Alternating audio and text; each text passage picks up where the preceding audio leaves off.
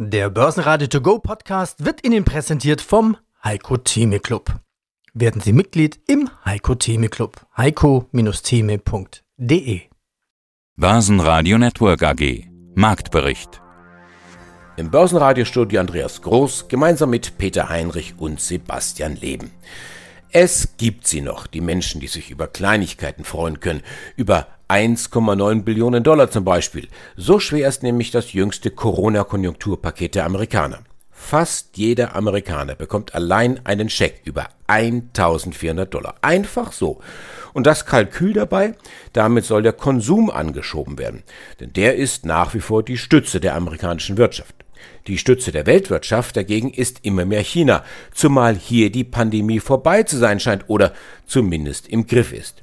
China ist eine der wenigen Volkswirtschaften, die im Corona-Jahr gewachsen ist. Allein diese guten Nachrichten und die Hoffnung führten dazu, dass der DAX einen Riesensatz gemacht hat von über drei Prozent und damit einen Rekord markiert hat. Sorgen um Inflation oder schwache Industrieproduktion in Deutschland dagegen schlagen nicht auf den Magen. Sie hören heute den Rohstoffexperten Michael Blumenroth von der Deutschen Bank. Er sagt, der Goldpreis ist mickrig, Platin ist interessanter. Volker Hellmeier, er lobt den Wirtschaftsmutter China. Außerdem Jochen Stanzel von CMC Markets, Gerhard Rosenbauer von der Credo Vermögensmanagement und Salo Bulmidi, Rohstoffexperte von IG. Alle Interviews hören Sie außerdem in voller Länge auf börsenradio.de und in der Börsenradio App. Hallo, mein Name ist Jochen Stanzel, Chefmarktanalyst bei dem CFD-Broker CMC Markets in Frankfurt. Die 14.000 Punkte im DAX, das ist wirklich eine Dauerstory. Es geht weder nachhaltig darüber hinaus, noch geht es wirklich drunter. Vor dem Wochenende hatten wir die Marke verloren. Zu Wochenbeginn holt der DAX sie sich gleich wieder zurück.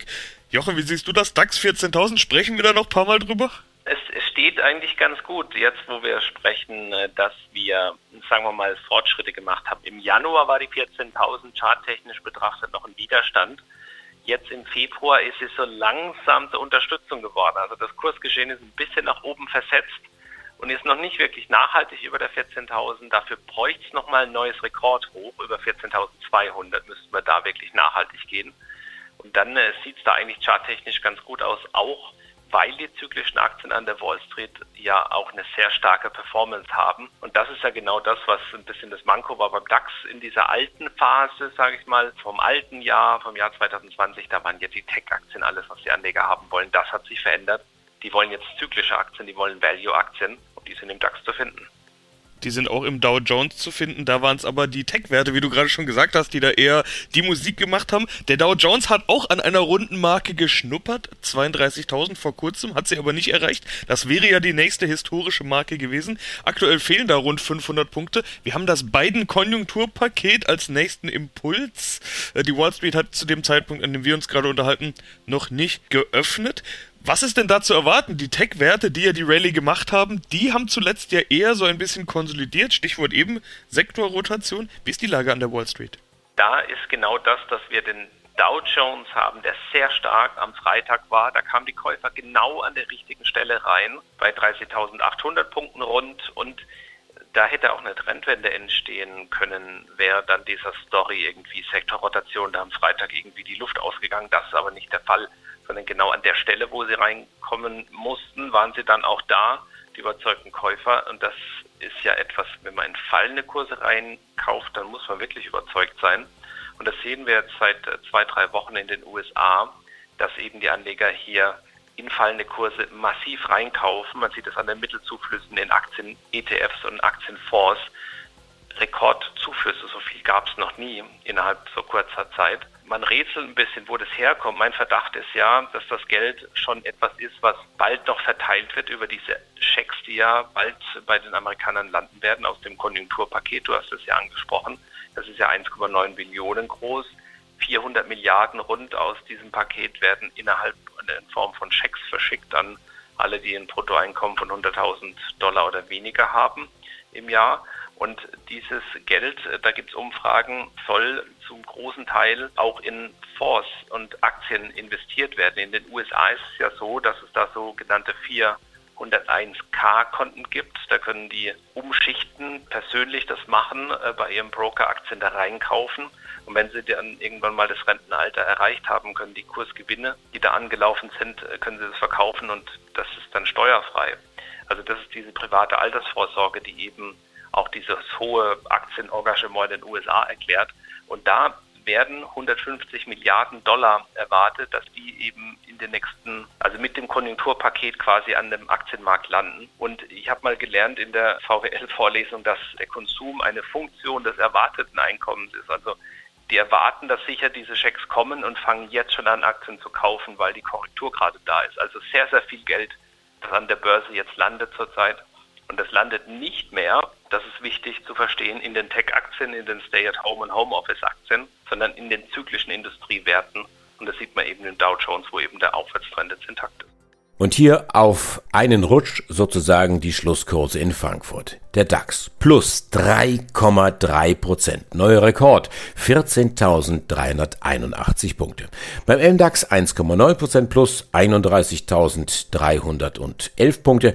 Und beim ATX ging's 1,6 Prozent nach oben. Schlusskurs in Wien 3.132 Punkte. Die Deutsche Post legt am Montag kräftig zu. Nach einem starken Jahr will man eigene Aktien zurückkaufen für eine Milliarde Euro und die Dividende anheben von 1,15 auf 1,35. Die Aktie springt 6% an. Auch Banken und Versicherer sind im Plus. Auf der Verliererseite dagegen HelloFresh. Hier gehen die Gewinnmitnahmen weiter zum Stichwort Sektorrotation will ich auch mal bei uns schauen. Bei uns trifft es ja auch die Pandemie-Gewinner am stärksten. Essenslieferant HelloFresh zum Beispiel fällt seit Tagen. Was sagt hier eigentlich die Charttechnik? Da ist wahrscheinlich auch diese Geschichte, die im alten Jahr gespielt wurde. Wir haben eine Teamviewer, dann haben wir die ganzen Stay-at-Home, Zoom, Videokonferenzaktien und so eben HelloFresh, auch die die Kochboxen dann ja liefern. Die Leute wollen vielleicht auch einfach mal wieder in den normalen Laden gehen. Hier in Hessen kann man es ja mittlerweile schon. Man sieht es in den Gartencentern und so weiter. Da ist schon wirklich viel los und es ist ein ungewöhnliches Gefühl, nachdem man monatelang nicht in ein normales, ja, einfach in die Läden gehen konnte, so wie das früher mal war. Also für mich war es ein komisches Gefühl, da ich jetzt mal am Samstag äh, in einem war. Es ist einfach so, der Bedarf von den Leuten ist da, wieder äh, so leben zu können, wie es vor dem Lockdown war. Und da hat man jetzt zunächst an der Börse sehr viel vorweggenommen, was die Stay-at-Home-Aktien und deren Profitabilität angeht. Die sind jetzt in der Phase, wo sie hochprofitabel sind, aber von jetzt ab wird es wahrscheinlich eher ein bisschen geringeres Wachstum geben bei diesen Unternehmen. Und äh, HelloFresh wird nach unten durchgereicht, ist nicht wirklich eine Top-Bildung zu sehen, aber eine stärkere Korrektur waren ja nahe 80, sind jetzt in der Nähe von 50 unterwegs. Also da sieht man einfach Gewinnmitnahmen und Umschichtungen in zyklische Werte, wenn man sich eine Hornbach zum Beispiel anschaut. Also diese Wiedereröffnungsstrategie, Hornbach mit einer Bodenbildung wird gekauft, die Banken werden gekauft. Also das ist so ein bisschen das neue Kapitel, das die Börsen und die Anleger jetzt hier aufgeschlagen haben. Die Bahn und die Lufthansa bauen ihre Zusammenarbeit aus. Aus einer ganzen Reihe von deutschen Metropolen sollen schnelle Züge zum Drehkreuz Frankfurt eingerichtet werden, inklusive schneller Gepäckabfertigung. Das kommt gut an. Lufthansa liegen 5% vorne. Mein Name ist Volker Hellmeier und ich bin Chefanalyst der Fondsboutique Solvecon Invest in Bremen. Die USA, was machen die zurzeit? Man kann so sagen, die machen wieder den Geldsack auf. 1400 US-Dollar für jeden, Steuererleichterungen, Aufbau von Impfzentren. Geht so Krisenbewältigung oder geht so dicke Hose? Also für mich ist es ganz klar dicke Hose. Und es ist auch quasi Helikoptergeld. Ich weiß noch, bei Ben Bernanke sprachen wir drüber. Das ist hier Helikoptergeld. Pro Kopf, jeder kriegt eine Kopfprämie und haut es raus konsumtiv. Und daran wird deutlich, dass die USA eben seit 2008, 2009 keine Reformpolitik gemacht haben. Sie haben ihr Geschäftsmodell nicht verändert.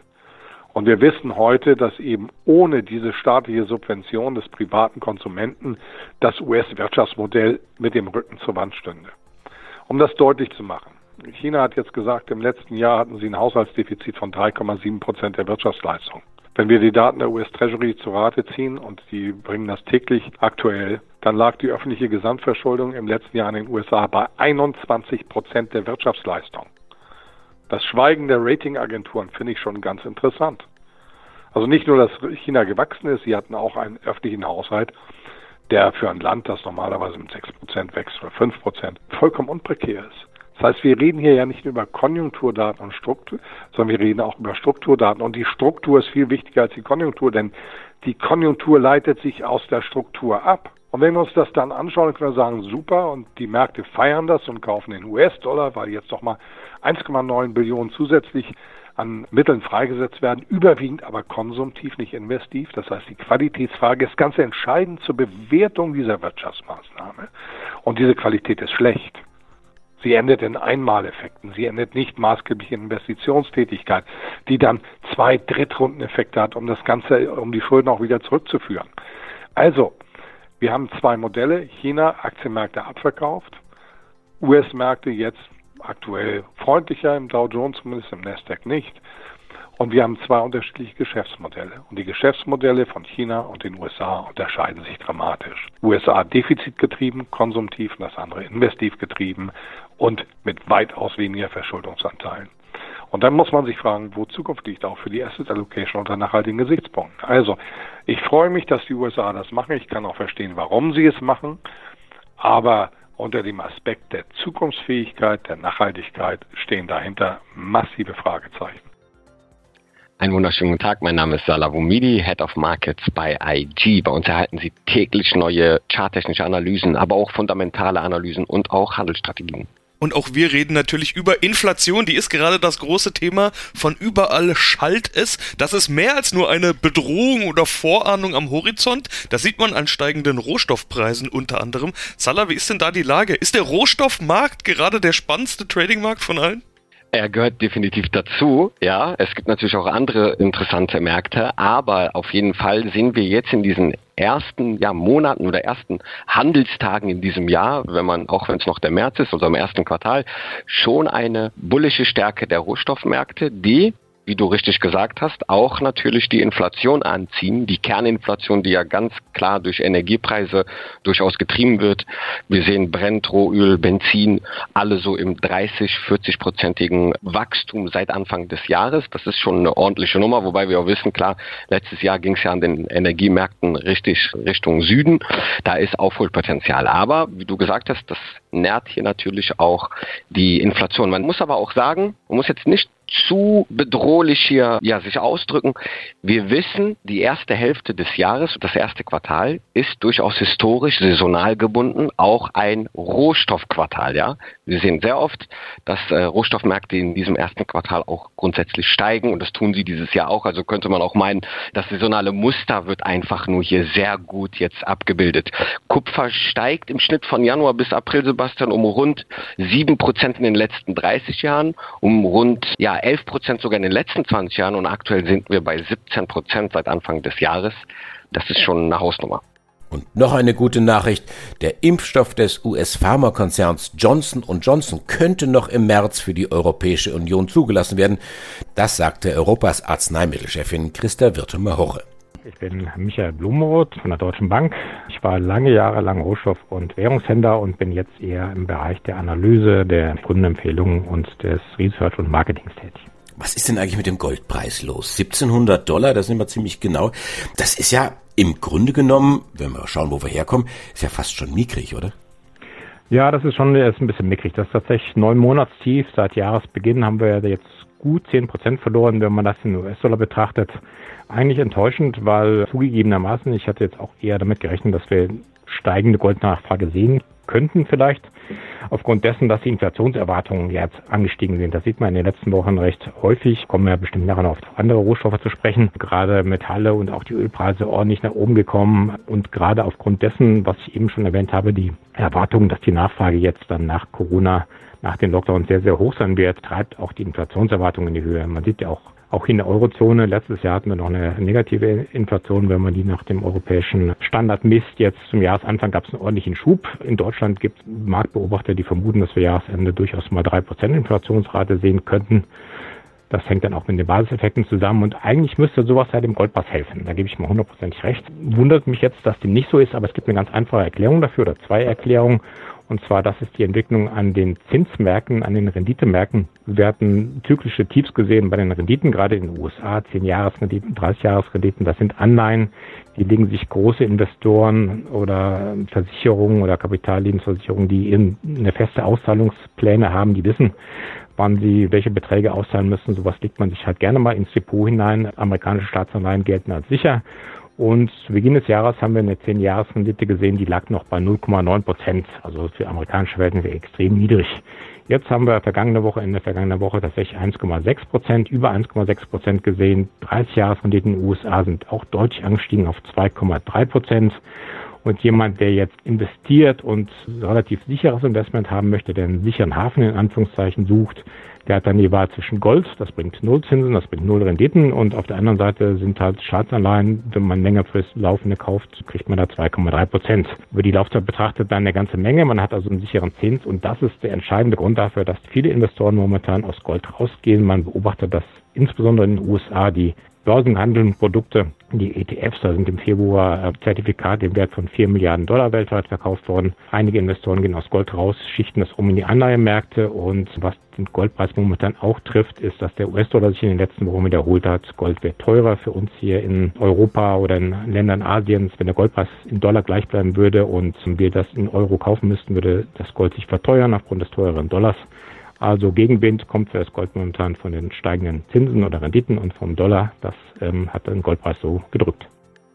Ja, mein Name ist Gerhard Rosenbauer. Ich bin bei der Credo Vermögensmanagement in Nürnberg und ich betreue private und institutionelle Anleger im Bereich der klassischen Vermögensverwaltung. Und wir wollen über ein großes Thema sprechen, über das der Markt seit ein paar Wochen redet. Inflation. Diesen Begriff hat man in den vergangenen Jahren eigentlich immer nur gehört, wenn die Notenbanken mal wieder ihr Inflationsziel verfehlt haben. Jetzt sind sich viele Experten einig, es ist soweit. Die Inflation wird kommen. Ja, das ist richtig. Sagen wir unter dem Motto Totgesagte leben bekanntlich etwas länger, kommt das Thema Inflation jetzt wieder aus der Kiste und muss wirklich neu durchdacht werden. Und ich glaube schon, dass wir, sagen wir mal, eine deutliche Änderung in den Anlagezielen äh, haben und dass wir einen Paradigmenwechsel auch bekommen bei der ganzen Geschichte. Denn Ausgangslage muss man sich einfach von der wirtschaftlichen Seite her anschauen. China ist nach wie vor die Lokomotive in der Weltwirtschaft. Deutschland ist einer der wichtigen Handelspartner für China. Und wir haben in Deutschland zum fünften Mal in Folge hintereinander einen gigantischen Warenverkehr mit China gehabt, der im Jahr 2020 ein Volumen von 212 Milliarden ausgemacht hat. Das sind circa drei Prozent mehr als im Vorjahr. Was sagen wir noch dazu in Frage kommt, ist, dass wir natürlich, wenn der Lockdown zu Ende ist, ein deutlich verbessertes wirtschaftliches Umfeld auch sehen. Und wenn man sich den Warenverkehr weltweit mal anschaut, Container zum Beispiel sind kaum mehr zu bekommen, die Preise haben sich nahezu verdreifacht. Von dem Hintergrund, wir, ist schon eine Grundlage für eine Inflationsentwicklung gegeben. Hinzu kommt natürlich auch, dass der Ölpreis mit dazu beigetragen hat, dass das Thema Inflation auch angeschaut werden muss. Und wenn wir im letzten Jahr einen Ölpreis gehabt hatten, je nachdem, sagen wir, vor einem Jahr circa waren wir beim Ölpreis von ungefähr 20 US-Dollar. Heute sind wir aktuell bei ungefähr 65 Dollar. Wir waren heute Morgen auch schon mal kurz bei 70 Dollar, ist leicht zurückgekommen wieder auf die 65, 66 äh, US-Dollar. Und selbst wenn ich nicht genau das Jahr nehme, sondern den Herbst vom vergangenen Jahr, dann liegen wir bei 40 Dollar Ölpreis. Und das trägt natürlich auch dazu bei, dass dieser Basiseffekt, den wir in die Inflation dann reinkommen, üppige Früchte trägt. Man darf natürlich auch nicht ganz äh, übersehen, dass beispielsweise ähm, diese, ähm, soll man sagen, diese wohnungsnahen Dienstleistungen dazu gehören, auch Tanken an der Tankstelle und so weiter. Das wird richtig kräftig ansteigen und ist ja auch bereits kräftig angestiegen und das wird sich in den nächsten Inflationszahlen ganz, ganz deutlich sehen.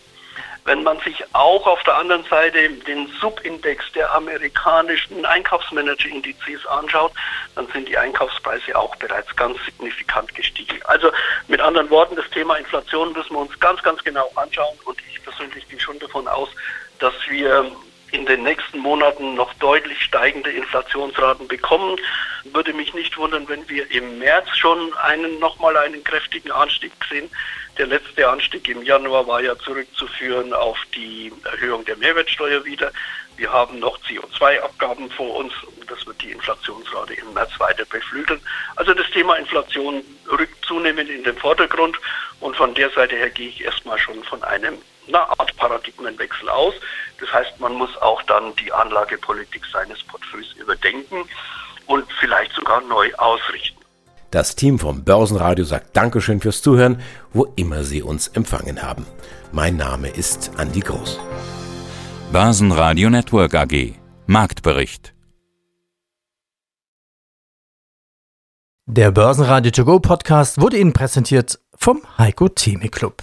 Werden Sie Mitglied im Heiko Theme Club. heiko-theme.de